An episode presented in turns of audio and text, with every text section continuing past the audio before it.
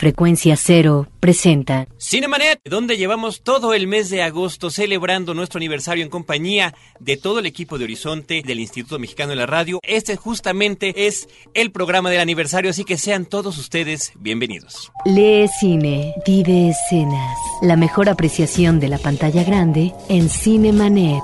Carlos del Río y Roberto Ortiz al micrófono. Bienvenidos. Soy Carlos del Río, me acompaña Roberto Ortiz, ¿cómo estás?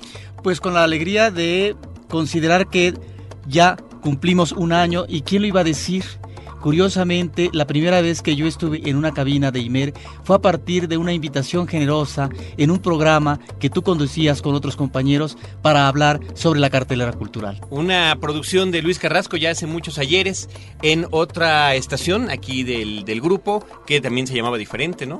Y que eh, bueno pues es también fueron nuestros inicios en radio. Por eso es por eso es importante por eso es trascendente por eso eh, eh, estamos particularmente alegres de que sea justo aquí en el Imer donde cumplamos ahora un año en Horizonte en el 107.9 FM y queremos agradecerle en vivo aquí en la cabina personalmente y además compartiéndolo con todo el auditorio de esta estación con el auditorio del programa a el gerente de la estación, a Nacho Acosta, Ignacio Acosta, muchas gracias. No, gracias a ustedes por, por este año y gracias por acompañarnos. Qué gusto estar con ustedes en este año. A pesar de que no he estado todo el año, pues muchas felicidades. Ya ves que hemos estado trabajando juntos, cada vez ha, ha habido un poco más de acercamiento, entonces me da mucho gusto estar aquí. Eh, bueno, pues a seguirle, ¿no?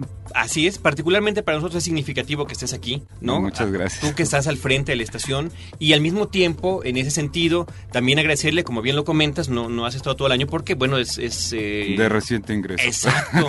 y en es, eh, por, es, por ahí tenemos que agradecer también a Sonia Yáñez, sí, que claro continúa que sí. aquí en el IMER, pero que eh, era la gerente cuando nosotros ingresamos Exactamente. aquí a la estación. De, y debe de continuar además aquí porque ya ves que ahora con su trabajo acá abajo se la pasa todo el día, entonces saludos a Sonia también, que Sí, ha hecho no. una gran labor por la estación. Y siempre, a veces la vemos cuando pasamos, pero si no vemos que ahí está prendida su oficina. Sí, te Eh, de entrada y de salida que nos toca este horario nocturno. También agradecer, este Nacho, eh, en tu presencia, a los compañeros de la barra nocturna del jueves, a Libre Albedrío, a Eric Montenegro, a José Enrique Fernández, eh, que es el programa previo al nuestro, a El Cónsul, El cónsul. Armando Ortiz con su valija diplomática, que también ha sido un gran compañero en ese horario tan especial que es también el de tarde en la nochecita. El cónsul, fíjate que es, ya es una persona de culto de esta estación, ¿eh? porque sí es... Y además, a mí me tiene sorprendido la cantidad de gente que lo escucha. Entonces, bueno, pues por aquí también estaré porque yo también lo voy a saludar.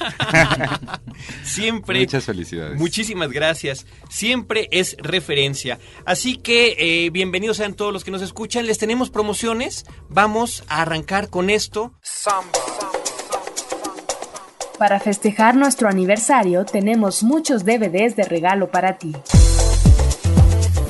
Todos por cortesía de Safra Video, Distrimax y Universal Pictures.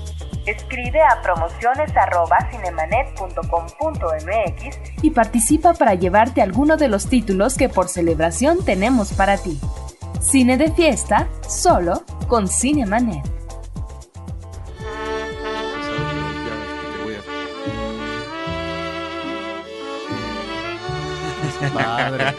Me dije que no iba yo a llorar.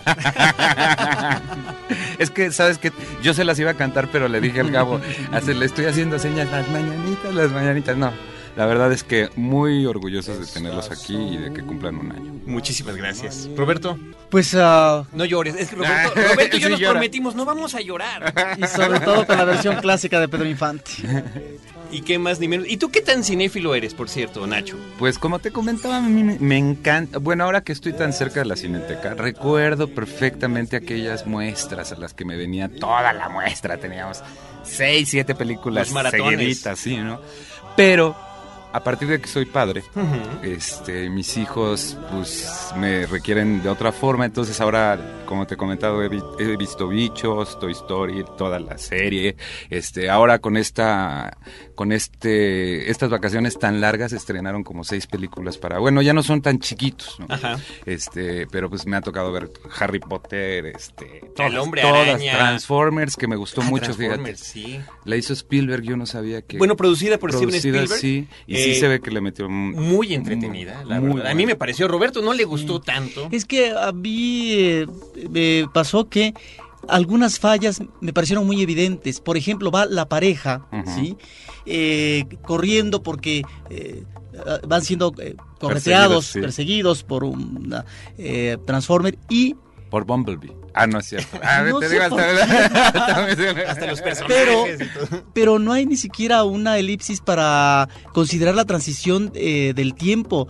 Están en el día corriendo e inmediatamente pasan a la noche. Sí, sí, Eso me parece un absurdo. ¿Cómo es posible que ese tipo de errores eh, no, no los tomen en cuenta? Entiendo que a lo mejor a veces por eh, eh, las películas que duran mucho tiempo, en la edición final cortan, pero aquí es un corte salvaje porque es muy notorio. Bueno, con ese tipo de errores, Yo la creo verdad, que es quisquilloso, Roberto. Yo creo que es creo. quisquilloso. Y bueno, quienes conocen el, el- el formato del programa saben que aquí somos como el diablito y el angelito, ¿no? Y cada quien puede escoger cuál es el diablo y cuál es el angelito, qué porque a, a Roberto, pues es curador de la Cineteca Nacional.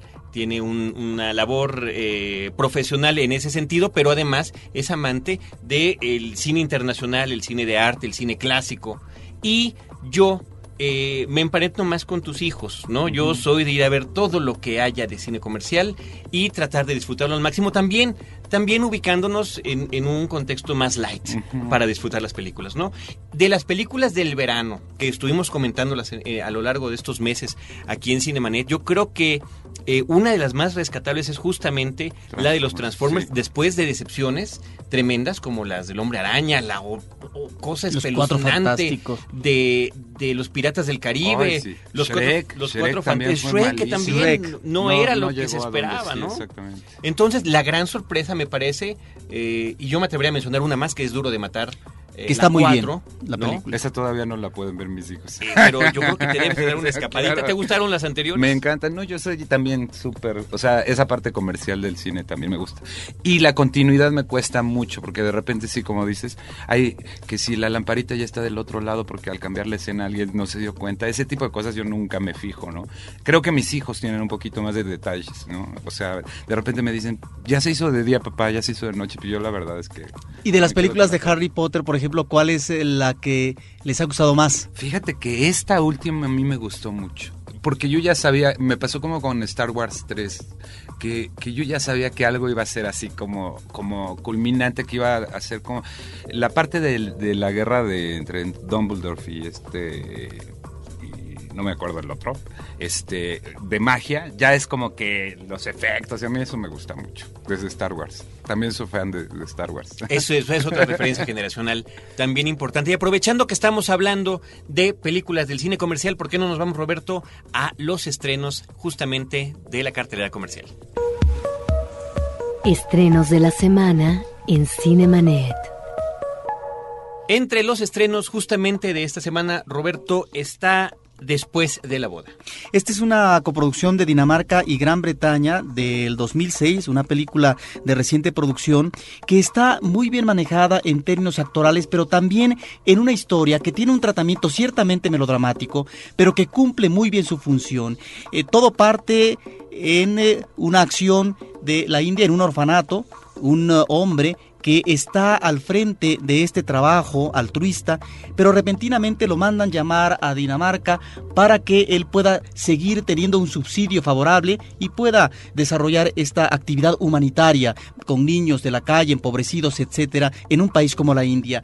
Pero su regreso tiene que ver con reencuentros de familia, de pareja, eh, de hijos, etcétera, de tal manera que la película no vamos a considerar eh, cuál es el meollo, pero eh, trata, creo que de manera muy pertinente, muy sensible, estas uh, relaciones que se dieron en el pasado y que en un abrupto reencuentro en el presente tiene que haber toda una especie de reelaboración eh, de fincar los sentimientos de otra manera para tratar de aclarar y eh, sopesar el destino que ahora tienen que enfrentar cada uno de los personajes en un encuentro inesperado. En ese sentido creo que las actuaciones son magníficas, sobre todo destaco la de Rolf Lasgard como un millonario que de manera diría yo, si no caprichosa, sí con ah, eh, bastante colmillo, trata de que un hombre regrese para que enfrente el pasado y haya una especie de ajuste de cuentas. Una película muy recomendable después de la boda que no se deben de perder. Eh, hay que destacar la presencia de Max Mikkelsen, que es el actor eh, que podemos reconocer por ser el villano principal de la última versión de Casino Royale, la película más reciente de James Bond, donde se estrenó justamente a Daniel Craig en este papel. Así que es interesante verlo de otra manera, este hombre que de por sí tiene una fisonomía eh, especial eh, distinta que, que, lo hace, que lo hizo, bueno, pues llegar a tener ese tipo de, de, papel de villano en este otro filme. Roberto también se está estrenando El Búfalo de la Noche, basado en la novela de Guillermo Arriaga, y del cual nuestro equipo de producción preparó una cápsula eh, relativa a la conferencia de prensa que hubo recientemente. En esta ocasión les vamos a presentar El Búfalo de la Noche, dirigida por Jorge Hernández Aldana y escrita por Guillermo Arriaga. Tenemos también el talento a Liz Gallardo, a Gabriel González y a Irene Suela, los cuales les presento.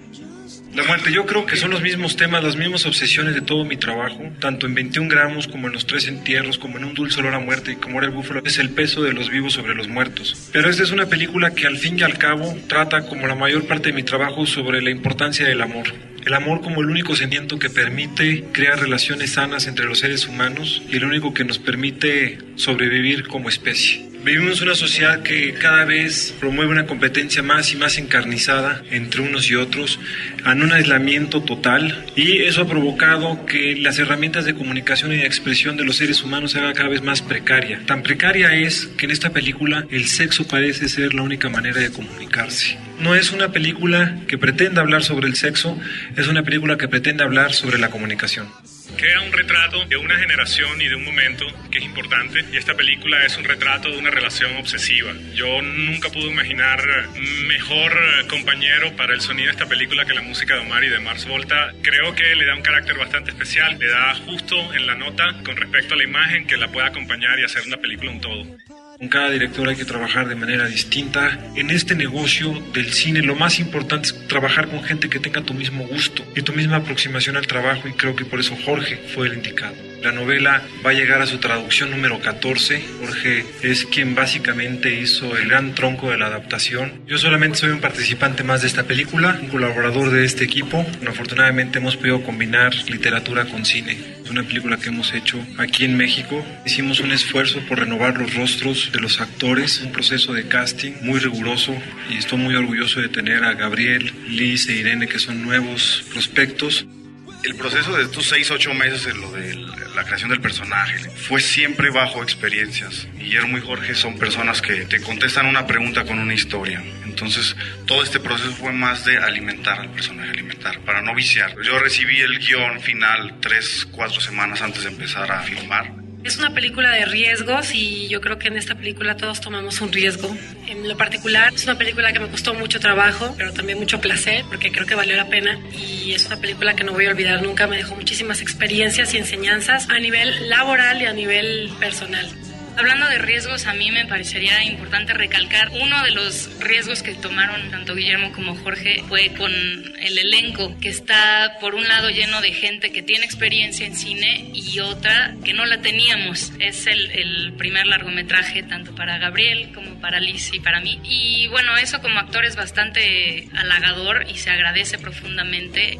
Yo le tengo gran admiración a Diego, creo que es un gran actor y día a día durante el rodaje, antes del rodaje y después del rodaje me lo ha seguido demostrando. Creo que es una persona de gran talento. El personaje de Manuel es un personaje de muchas opciones internas y yo no podría imaginar mejor persona para encarnar a ese personaje que Diego Luna. Considero que este mundo que creamos entre todos, entre Liz, Irene, Gabriel y todos los que no nos acompañan aquí, pero que hicieron un gran trabajo, era lo que esperábamos de la película.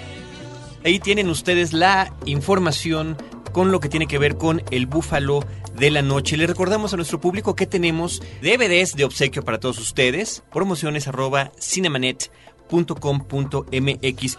No te quedes fuera de foco. Cinemanet regresa en un instante. Ahora, diseñar y hospedar su página web será cosa de niños. En tan solo cinco pasos, hágalo usted mismo sin ser un experto en Internet. Ingrese a suempresa.com y active ahora mismo su plan. Suempresa.com, líder de web hosting en México.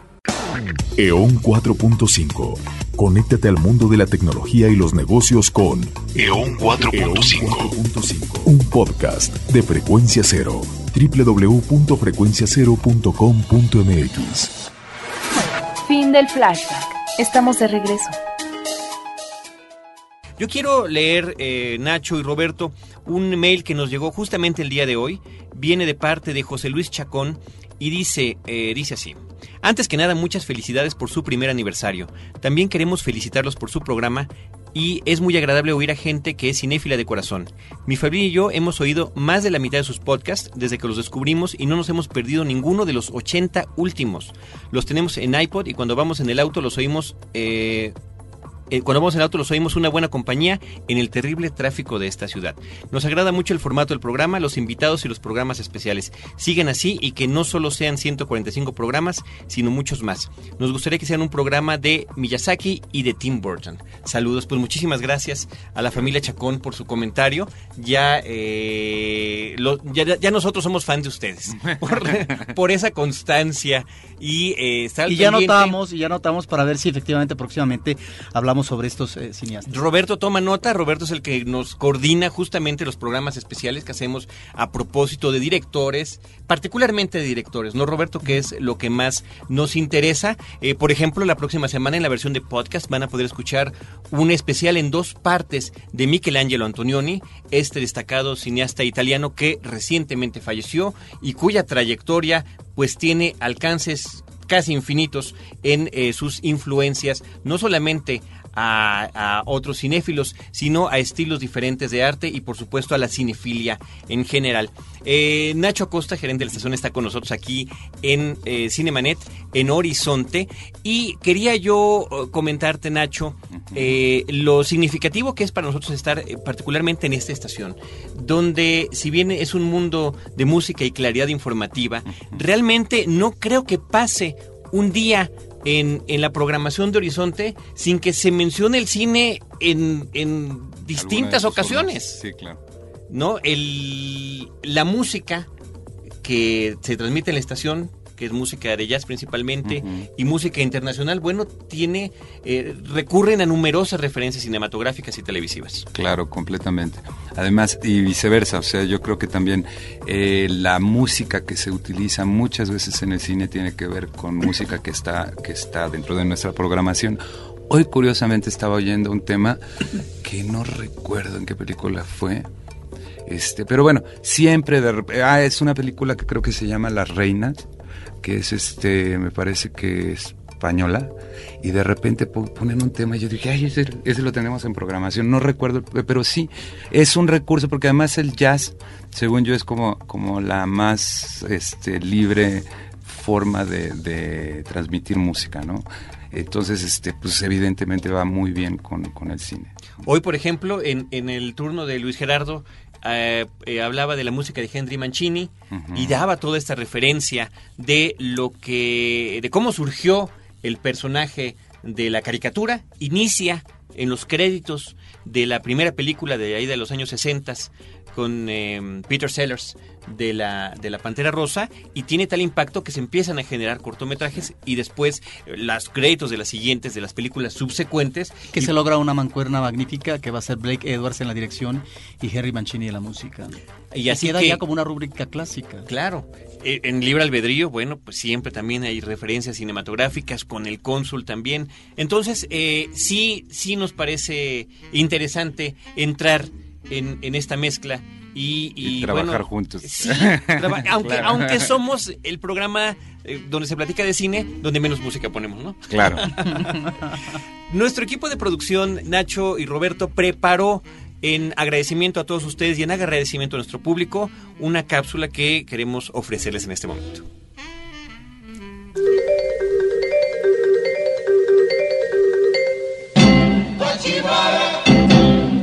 En Cinemanet estamos de manteles largos. En esta ocasión, nos invade la alegría de celebrar contigo un año al aire en Horizonte 107.9 FM. Agradecemos a todos aquellos que hacen posible que Cinemanet sea una realidad semana a semana.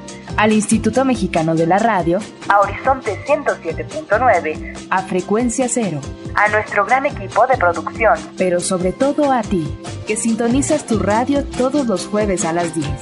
A ti que descargas nuestra versión podcast en cinemanet.com.mx. A ti que nos haces recordar que el cine no solo se disfruta en pantalla, se disfruta en charla, música y crítica. Por muchos años más, Cinemanet de aniversario.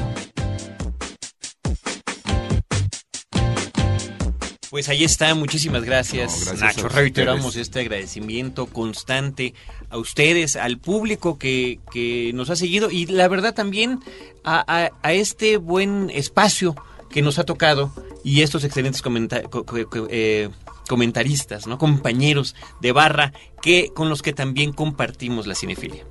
Claro, fíjate que además estamos por aprovecho para decirles que estamos, pues vamos a renovar un poquito la imagen y justamente por ahí va la onda. Vamos a tratar de, de mantener un equipo muy integrado, muy unido, en donde participemos, porque además la idea general ahora que, que- hemos estado pensando es que tenemos que estar más en contacto todos y, y esto es lo que ha ido pasando, ¿no? Que es un poco a lo que te refieres, ¿no? Invitar al cónsul, que venga, que Zavala hable, que de repente vayan ustedes, esa, eso queremos hacer para que vea la gente que somos realmente un equipo muy grande. Eh, eh, un equipo muy grande, esa sensación de integración que en la práctica existe, pero que también a veces por los diversos horarios que tenemos, ¿no? Además, bueno, la programación de Horizonte es de, de todo el día, entonces no siempre nos encontramos eh, con el resto de nuestros compañeros. Pero aquí estamos y, es bueno, ¿no? De repente como esta invitación que yo además acepté muy gus- gustoso, este, cruzar, ¿no? Cruzar la frontera porque de repente la línea como tú dices, entre programas es mucho más, más tenue de lo que pareciera, inclusive con noticias, que también el Sistema Nacional de Noticias, este, también pues es gente que está aquí todo el día trabajando, entonces vale la pena estar cruzando información, ¿no? Pues nosotros estaremos encantados de poder tener esta oportunidad. Bueno, a mí eh, me llama la atención y quisiera preguntarte cuáles son eh, tus películas favoritas o qué tipo de cine ves, dejando de lado esta, pues, sin obligación, deber paternal de acompañar a los hijos para ver ciertas películas que pueden ser de tu agrado, pero que tienes a lo mejor una afiliación de otro tipo, que no necesariamente son las películas del público eh, infantil. Fíjate que curiosamente sí se cruza porque, por ejemplo, El Señor de los Anillos es, bueno, a mí las películas épicas siempre me han gustado. Desde niño, o sea, desde que leí La Iliada, de, bueno, no de niño, pero en la secundaria, Joven, ¿no? joven, de joven. pues, Pero Este, pensándolo ya ahorita, éramos unos Sí, niños, éramos ¿no? unos, unos chicuelos.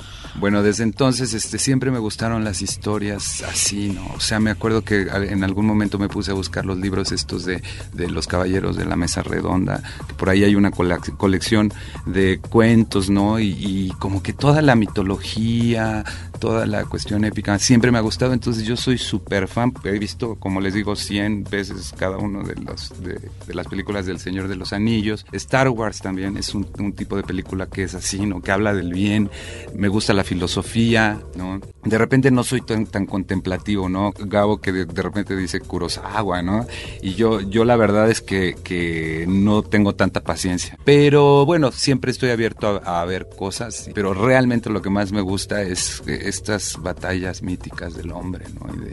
Y de, cómo se, se conquistaron, de cómo se llegó, la- los grandes este, tragedias no griegas, estas historias muy grandes que envuelven a mucha gente y a una civilización, básicamente. Que el cine de esta naturaleza, bueno, pues el cine épico es, es una tendencia que ha perdurado a lo largo de la historia del cine, ¿no, Roberto? y que toca todos estos personajes eh, clásicos, ¿no? Exactamente. Y sobre todo a propósito de la, la, la, la, la, la- la entidad del héroe, ¿sí? Que está muy bien manejada en estas sagas, ¿no? Que encontramos en El Señor de los Anillos o en La Guerra de las Galaxias. Y a partir de tu sensibilidad como músico, eh, ¿hay alguna otra relación en particular que tengas con cierto tipo de cine? Sí, Sí, me gustan mucho también las, evidentemente las historias. Es que me quedé pensando que desde Ben Hur ya ese tipo de producciones así. Oye, por cierto, ¿se quemó Cinechita o fue chisme? Tú debes de saber. ¿No sabes? Pues eh, algo, hubo un incendio, ¿eh? Hace, hace un par de días o algo así. Y el set que tienen este de Roma, que también estoy pensando un poquito en la televisión, se les quemó creo que la mitad o algo así. Pero bueno, perdón, hablando de la música, pues ya estoy debrayando. Este, sí me gusta, a veces me gusta mucho más oír la música, por ejemplo, Blade Runner. Uf, para mí es una obra de arte, ¿no? La música y la película, ¿no? Pues te voy a dar una noticia que traemos el día de hoy y están relacionadas, mira, casi no entran por, por el asunto, ya sabes, de, los tiempos y de la plática, pero yo creo que son interesantes. No sé si viste Los 300. No, no la vi. Es ah, pensando en este tipo de cine que te gusta, yo creo que es una gran recomendación, una película de ese sentido épico, pero que, que recurre a la estética de la novela gráfica de no es como una forma un poquito más elevada del cómic, creada por, por, Frank Miller y que retoma esta historia de los 300 espartanos que tienen que defenderse eh, en, en, cierto punto, que la, la, manera en la que está manejada la historia y, y, la estética con la que se está presentando, pues tiene que ya ver con este cine casi 100% digital. ¿No? Donde la mayor parte de las cosas suceden en la postproducción, pero de verdad de una manera muy afortunada. Y eh, justamente esta semana se llevó a cabo el lanzamiento de esta película en DVD, hubo un evento para presentarla y además con la novedad de que no nada más, eh, y eso es la primera vez que pasa aquí en México, que la misma película se presenta en formato de DVD y en un formato de alta definición. Y ahorita estamos teniendo los eh, cinéfilos mayores opciones gracias a la tecnología para poder disfrutar las películas en diferentes formatos. Así que si alguien ya invirtió en sus aparatos lectores de, de DVDs de alta definición, pues ya podrán disfrutar esta película en región en región 4 de México.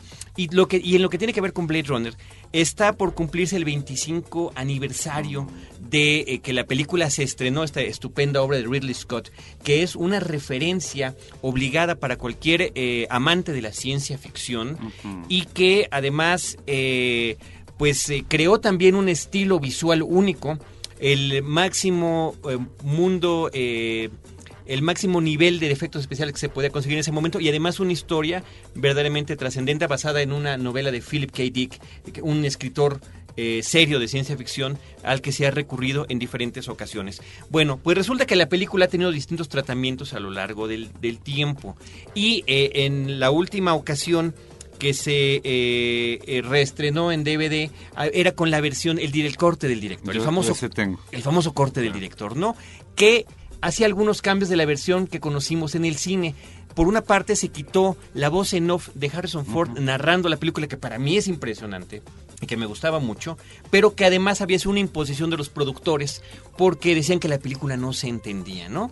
Se incluyó una escena adicional de un sueño de Deckard, que es el personaje de Harrison Ford, que suena con un unicornio, lo cual trae implicaciones de si él es o no un replicante, y eh, se alteró un final supuestamente feliz que había, ¿no? Bueno, pues para celebrar este 25 aniversario, que además iba a ser desde el 20, pero por una cuestión de derechos no se había podido llevar a cabo, en diciembre de este año se va a lanzar una colección de cinco discos, cinco DVDs de Blade Runner, que además vienen en una caja, la, edición más, eh, eh, más, más de colección, es un portafolio como el que tiene el personaje de Harrison Ford, donde viene un nuevo corte del director, una nueva edición, eh, dice el, el, el, completamente nuevo corte final, ¿no? ya vemos que no es el corte final porque siempre hay uno más, una serie de documentales y eh, las versiones del 82 de cuando salió, la versión como se conoció en el cine en Estados Unidos y la versión como se conoció en el cine para los mercados internacionales, porque había pequeñas diferencias.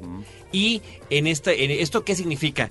Que podremos nosotros eh, ver y comparar las diferentes versiones del programa, ¿no? Digo, de la película. A mí me encantaba, te digo, la narración en off del personaje, al, completamente al estilo del cine negro, ¿no? Ahora, también eh, ahorita que mencionas eh, estas películas de los 300 y demás, si nos vamos al pasado, el cine consigna la evolución también de la tecnología y de la maestría en el manejo de los recursos técnicos en eh, su época. Hay que acordarnos que en los 60 Stanley Kubrick hace Espartaco con Kirk Douglas como actor principal. Él es el personaje central de la cinta y creo que nos eh, presenta una película espectacular.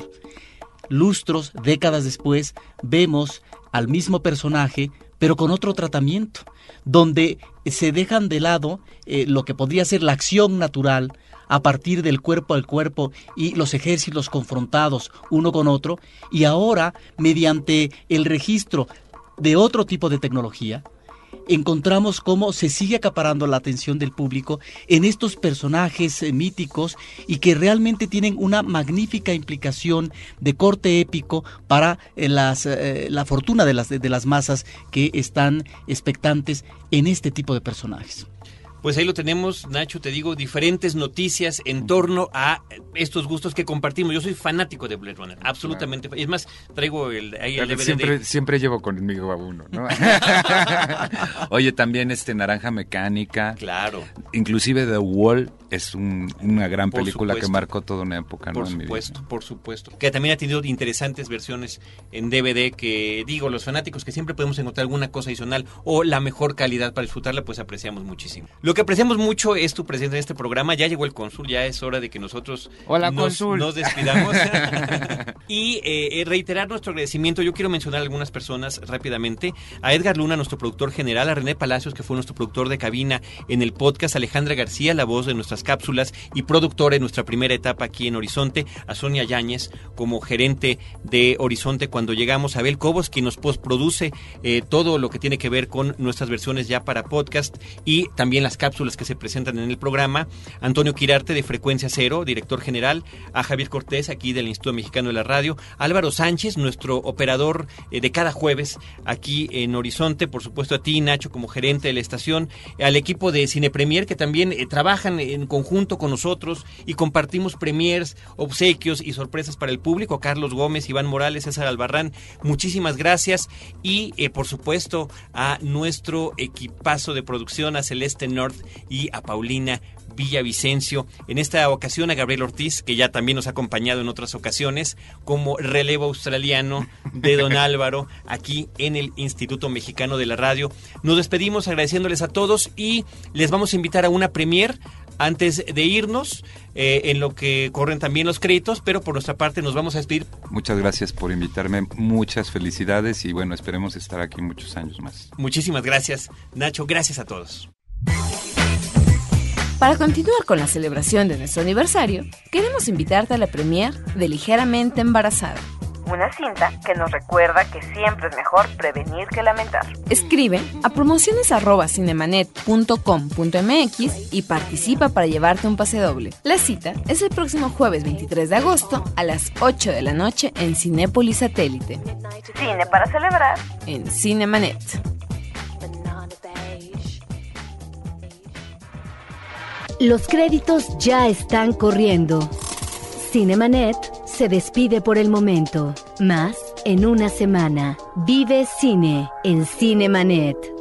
Frecuencia cero. Digital Entertainment Network.